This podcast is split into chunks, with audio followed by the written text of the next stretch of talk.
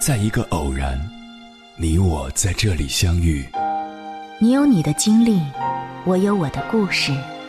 因为彼此的寻觅，我们走到一起。千山万水只为你，捎来谁的秘密？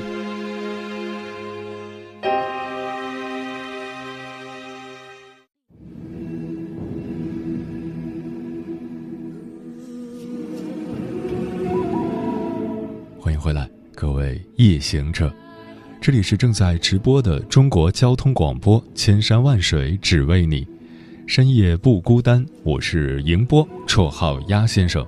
我要以黑夜为翅膀，带你在电波中自在飞翔。来聊聊武侠小说吧。有人说，金庸笔下诸多作品，最爱的是《笑傲江湖》，最恨的也是他。爱他是因为他有武侠世界的纯粹，有一份快意江湖的潇洒与惬意；恨他是因为他有现实生活的压抑，有一种无法逃脱的执念与挣扎。深有同感。年少时，我也总是想着要将故事中的是非对错弄个一清二楚，可越长大越明白，那些算计和阴谋的背后，却藏着中年人身不由己的妥协与无奈。笑傲江湖的黑与白之间，相差的从不是善恶，而是生活的选择。先来说劳德诺，他的身上藏着中年人的心事。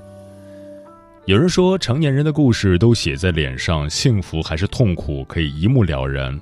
可实际上，人到中年早已学会了伪装，他们将喜怒哀乐埋在心底，藏于面具之下。《笑傲江湖》中的劳德诺，他表面是岳不群的二徒弟，可实际上却是左冷禅的人。这个年过半百的中年人，为了嵩山派的利益，忍辱负重，又拜在了华山派的门下。在华山上，他凡事小心翼翼，整日一副忠厚老实、唯命是从的样子。只要是岳不群交代下的任务，无论大事小情，他都能尽职尽责地完成。其实他。本可以在这个年纪退隐江湖、娶妻生子、享受生活，可他却依旧选择了伪装。他一边将心事藏在心里，一边四处讨好、卖笑求生。人过中年，谁不想活出真实？为人敢爱敢恨，行事敢作敢为。可生活往往是人前欢喜，人后压抑。为了生活，伪装自己，凡事不得自在。电视剧都挺好中有这么一个镜头：苏明玉喝醉酒后回到宾馆，用尽最后一丝力气躺进浴缸里，却又挣扎起身，把外套脱下挂好，才放心睡去。无人依靠，所以要自己打理，哪怕体力将无，他也要咬着牙坚持下去。因为只有这样，她才能在明日第一时间恢复成为别人眼中的女强人。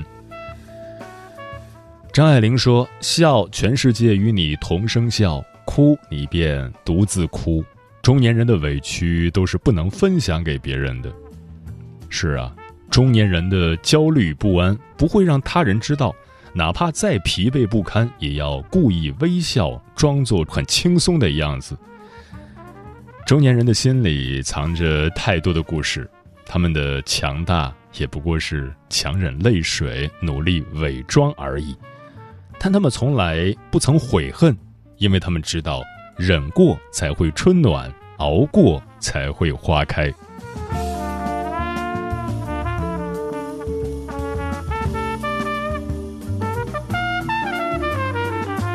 再来说岳不群。他的身上带着中年人的焦虑。人生总是充满选择，而且往往落子无悔，结局又充满了无可奈何。《笑傲江湖》中的岳不群，虚情假意，表里不一，为人所不齿。可他也并非一出场便是如此，他也曾被江湖称为君子剑，贵为一派之主，深受徒弟敬重，妻女仰慕。然而，人到中年，岳不群却越来越感觉自己事业上力不能及。华山派内有气宗、剑宗之争，外有嵩山派横加干预，自己夹在中间，举步维艰。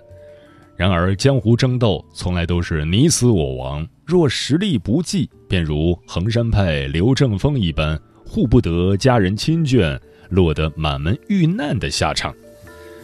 而那夜药王庙的遭遇，更让岳不群认清了现实的残酷。那一日，岳不群带领华山派高手要去嵩山与左冷禅辩理，行至药王庙，却遭遇袭击，落得一败涂地。岳不群脸面丢尽，尊严尽失，自己引以为豪的紫霞神功、华山剑法是如此不堪一击。若不是令狐冲前来，恐华山派便要在江湖上除名。那一夜的屈辱，让岳不群下定决心丢掉正义，丢掉道德，为了获得更强大的力量，开始不择手段。人到中年，往往身不由己。若岁月真的静好，又有谁愿意放弃自己原来的生活，选择一条不见未来的出路？中年人的改变，从不是自己主动，而是被迫选择。电视剧《小欢喜》中有一个片段让人印象深刻：四十五岁的方圆，事业稳定，家庭和谐，可突然间，作为公司元老的他却被公司辞退。原本稳定的生活一下子变得惨不忍睹，他重新开始找工作，却发现世界如此残酷，自己仿佛已经被社会淘汰。家庭的压力、自我的焦虑让方圆彻底崩溃，他哭着对爱人说：“自己想当令狐冲、杨过，没想到最后却成了岳不群。”武侠照进现实，岳不群的悲哀。何尝不是普通人的心酸？人到中年，早已失去了向前冲的勇气，只求安安稳稳照顾好家人。然而，往往天不遂人愿，事不从人心，到最后依旧是自己一个人去扛。张爱玲说：“在这个光怪陆离的人间，没有谁可以将日子过得行云流水。”是啊。人生多变，有得有失，行走在人世间，终要学着拿起，懂得放下，坦然面对世事无常，这样才能继续前行，继续保护身后的父母家人。明悟了，便会窥到无边蓝天；看淡了，才会种下万千花海。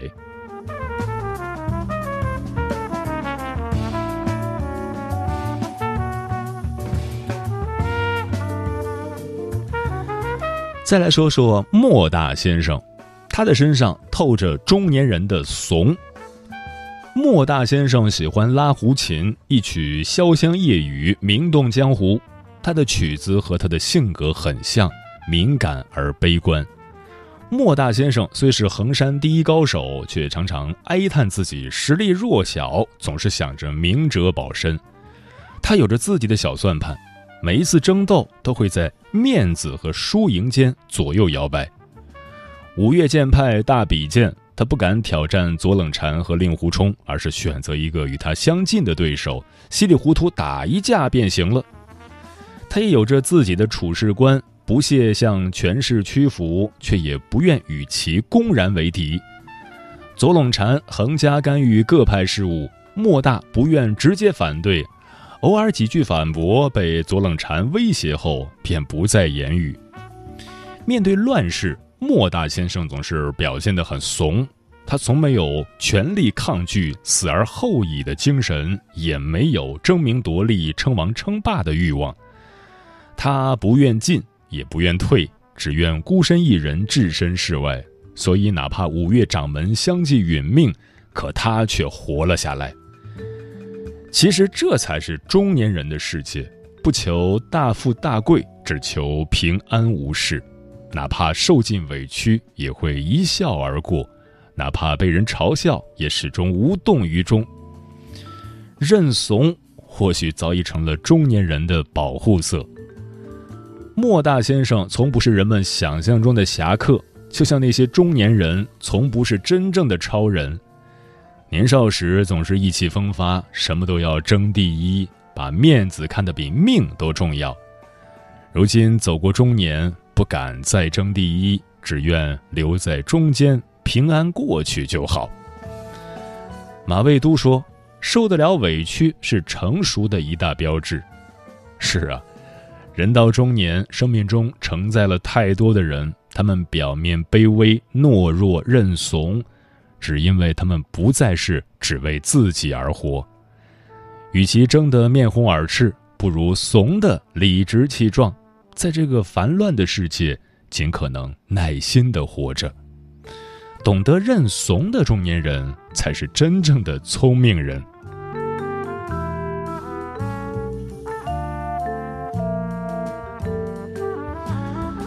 再来说说刘正风，他的身上写着中年人的悲哀。听过这么一句话：“人到中年两不堪，生不容易，死不甘。”人到中年，有时候虽然梦想还在，可现实却逼迫着你必须要做出选择。留则死，断则存。表面上的风光，暗地里的理想，从来都让人进退两难。那一年，刘正风决定金盆洗手，退隐江湖。作为衡山派的二当家，衡山城的大富豪，刘正风前半生可谓是真正的人生赢家。然而，谁也没有想到，日月神教长老曲阳的出现，却勾起了他压抑已久的音乐梦想。漂泊半生的他，决定放弃武林地位，放下恩怨情仇，去寻找属于自己的友情与梦想。然而，江湖才是现实，理想毕竟虚幻。刘正风不忍放弃知己与远方，又想保得家人一生安康，最终被江湖同僚逼迫，被世道所不容，只留下一曲《笑傲江湖》来揭开世界的残酷。中年就是一场战斗，一场现实与梦想、远方与面包间的斗争。年少轻狂，总有用不完的冲劲儿；理想再远，也会努力去追。中年以后才知道，坚持梦想需要很大的勇气，也需要更大的实力。电影《夏洛特烦恼》中，夏洛整日抱着吉他，为了自己的梦想日夜练习。总盼着大器晚成这事儿有一天会砸在自己身上，可实际上整个家庭的负担都落到了妻子的身上，夏洛自己的梦想也要靠妻子的拼命才能继续维系。中年人的世界，面包比远方更加重要。现实中的中年人早已没有刘正风的胆量，也没有夏洛的执拗。他们的梦想早被家庭与事业压得支离破碎。听过这样一句话：中年为了生计、脸面、房子、车子、票子不停周旋，后来就发现激情对中年人是一种浪费，梦想对于中年人只是一个排放。外有事业工作要拼，内有妻儿父母要养。他们连生病都不敢，又怎敢去追逐梦想？人生往往有两条路，一条为了生存，一条为了追逐。只有走过必须要走的，才能去追逐那些该追逐的。刘正风的悲剧，何尝不是中年人的悲哀？年少时，我总是不明白酒为什么那么涩，侠客们都爱喝它。长大后才发现，相比于江湖的忧，生活的苦，酒确实是甜的。想要笑傲江湖，便要经历江湖中的暗流涌动，世事无常。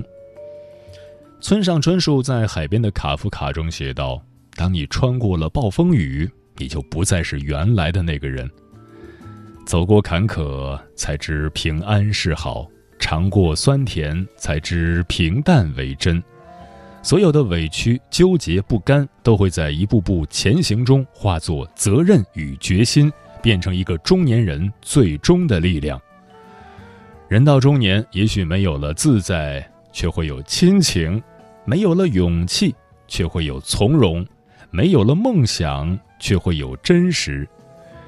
中年人的努力从来不只是为了自己，他们用半生的隐忍和心酸换来未来的岁月静好，让自己守护的人一生幸福。生活很难，但那又怎么样？只要内心强大，有所期盼，你我皆可笑傲江湖。接下来，千山万水只为你，跟朋友们分享的文章选自《洞见》，名字叫《人到中年，收起你的委屈》，作者安娜贝苏。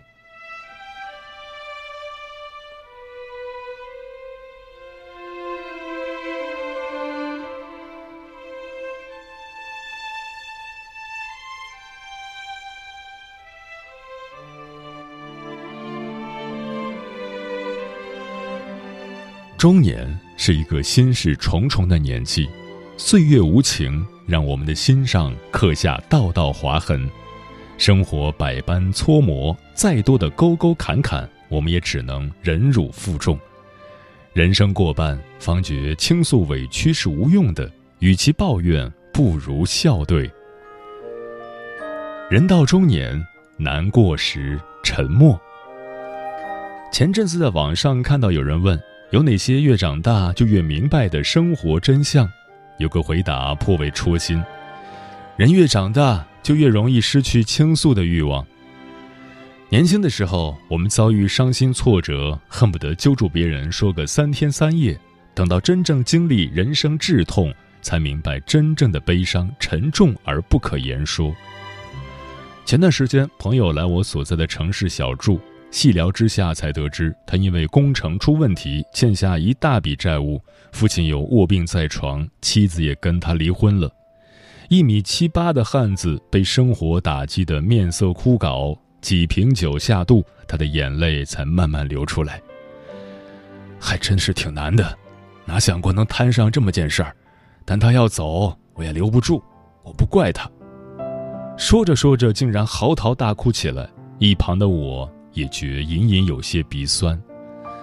不知道从什么时候开始，我们的情绪似乎都装上了开关，人前收放自如，人后才敢失声痛哭。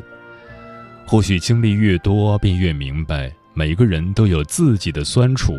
你千言万语诉说自己的悲哀，他人能理解，能原谅，但终究无法替你承担。人到中年，最大的自觉是难过的时候别声张。每个人都有自己的伤痛，抱怨无益，否则不过又是给别人添了一些谈资。与其呼天抢地，不如沉默。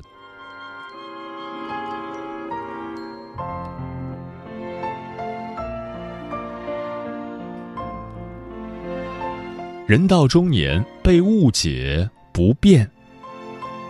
看过这么一个故事：一位禅师在旅途中遇到一个不喜欢他的人，连续好几天，那人都跟在禅师后面，对他各种污蔑辱骂。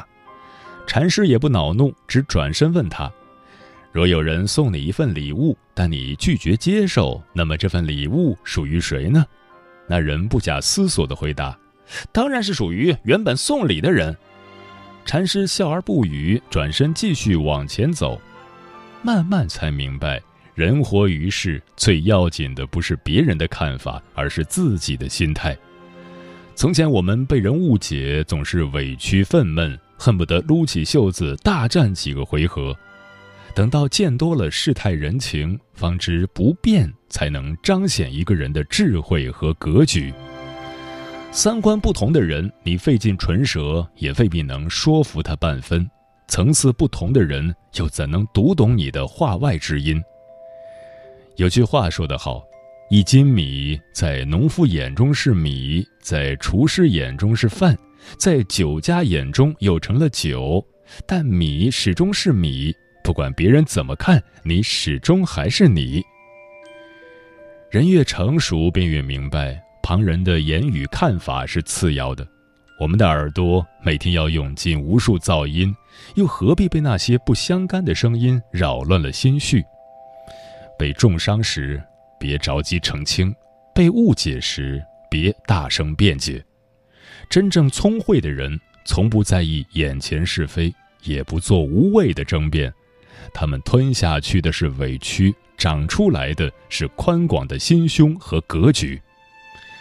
人到中年，我们终将学会凡事看淡随缘，就像陈果所说的：“我自风情万种，与世无争。”人生短短百年，无需在意他人的眼光，笃定的做好自己，便是最好的修行。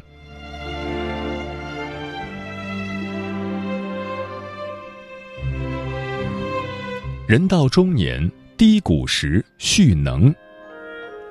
曾听人说，东北有一种黑熊，在冬季来临时绝不会四处溜达，它会躲进洞穴睡觉，因为它知道寒冷的日子里食物稀缺。虽然它强壮，但冬季四处白茫茫，它一身黑色，根本无处藏身。这个时候躲起来才是最明智的选择。它就这样孤独的沉睡。靠着平日积攒的脂肪，一点点熬过寒冷的时节，直到春暖花开。我们的人生有时也如这只黑熊一般。古人说：“春生夏长，秋收冬藏。”人生处于低谷时，其实是蛰伏的最好时机。人到中年，精力体力大不如前，我们被琐事牵扯，被责任压身。往回看。没有退路和靠山，向前走只有焦虑和迷茫。与其身处半坡不上不下，不如学会适当停顿，利用空闲的时间，用沉淀去丰富余生。日本编织设计师三国万里子曾说过这么一段话：人生停滞不前，似乎看不到什么希望时，是这句话帮了我。渔夫在无法捕鱼时，就会修补他的网。我会一边做着力所能及的事情，一边顺其自然的生活，不知不觉就有了一张细密的网。正是这些时刻，构成了完整的自己。人生总是有高有低，有起有落，无论何种经历，都参与并建构了我们的人生。但高峰时的畅快，远不如低谷时的顿悟给人以清醒。也许你现在迷茫无措，但是不要着急，把一切交给时间，只要沉住气，守住心，总会拨云见日。也许你现在伤心困顿，也请相信，人活于世，求人永远不如求己。把失望的情绪收拾好，把不堪的过往放一放。你只管去努力，去成长，不疾不徐地向前走去。你想要的一切，总会在未来的某一天如约而至。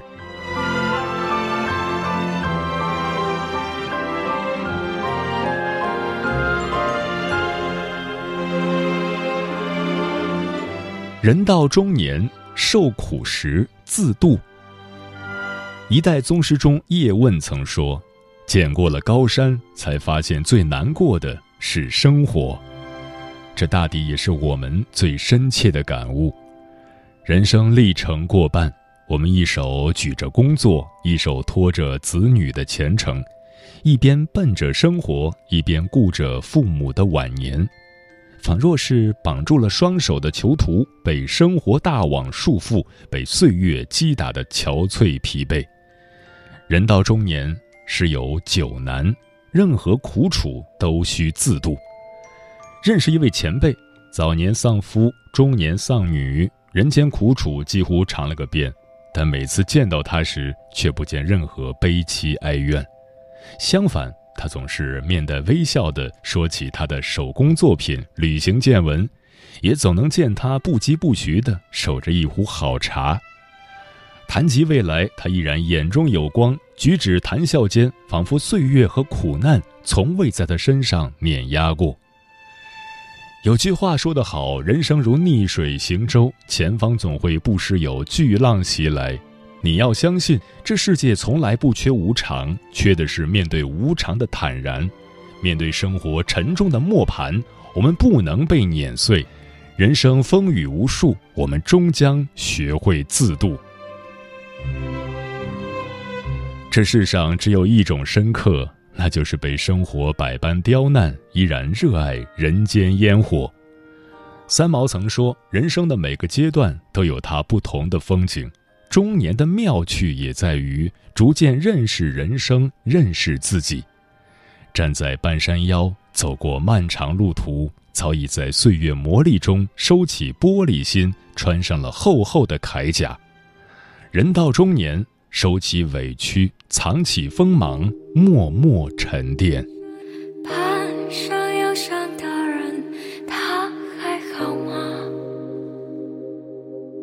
为什么看起来总有闭上眼睛路过他的人们，也许会问候，也许会就走，也许还没等他回过神，就又是朝夕又交替。没有人知道他。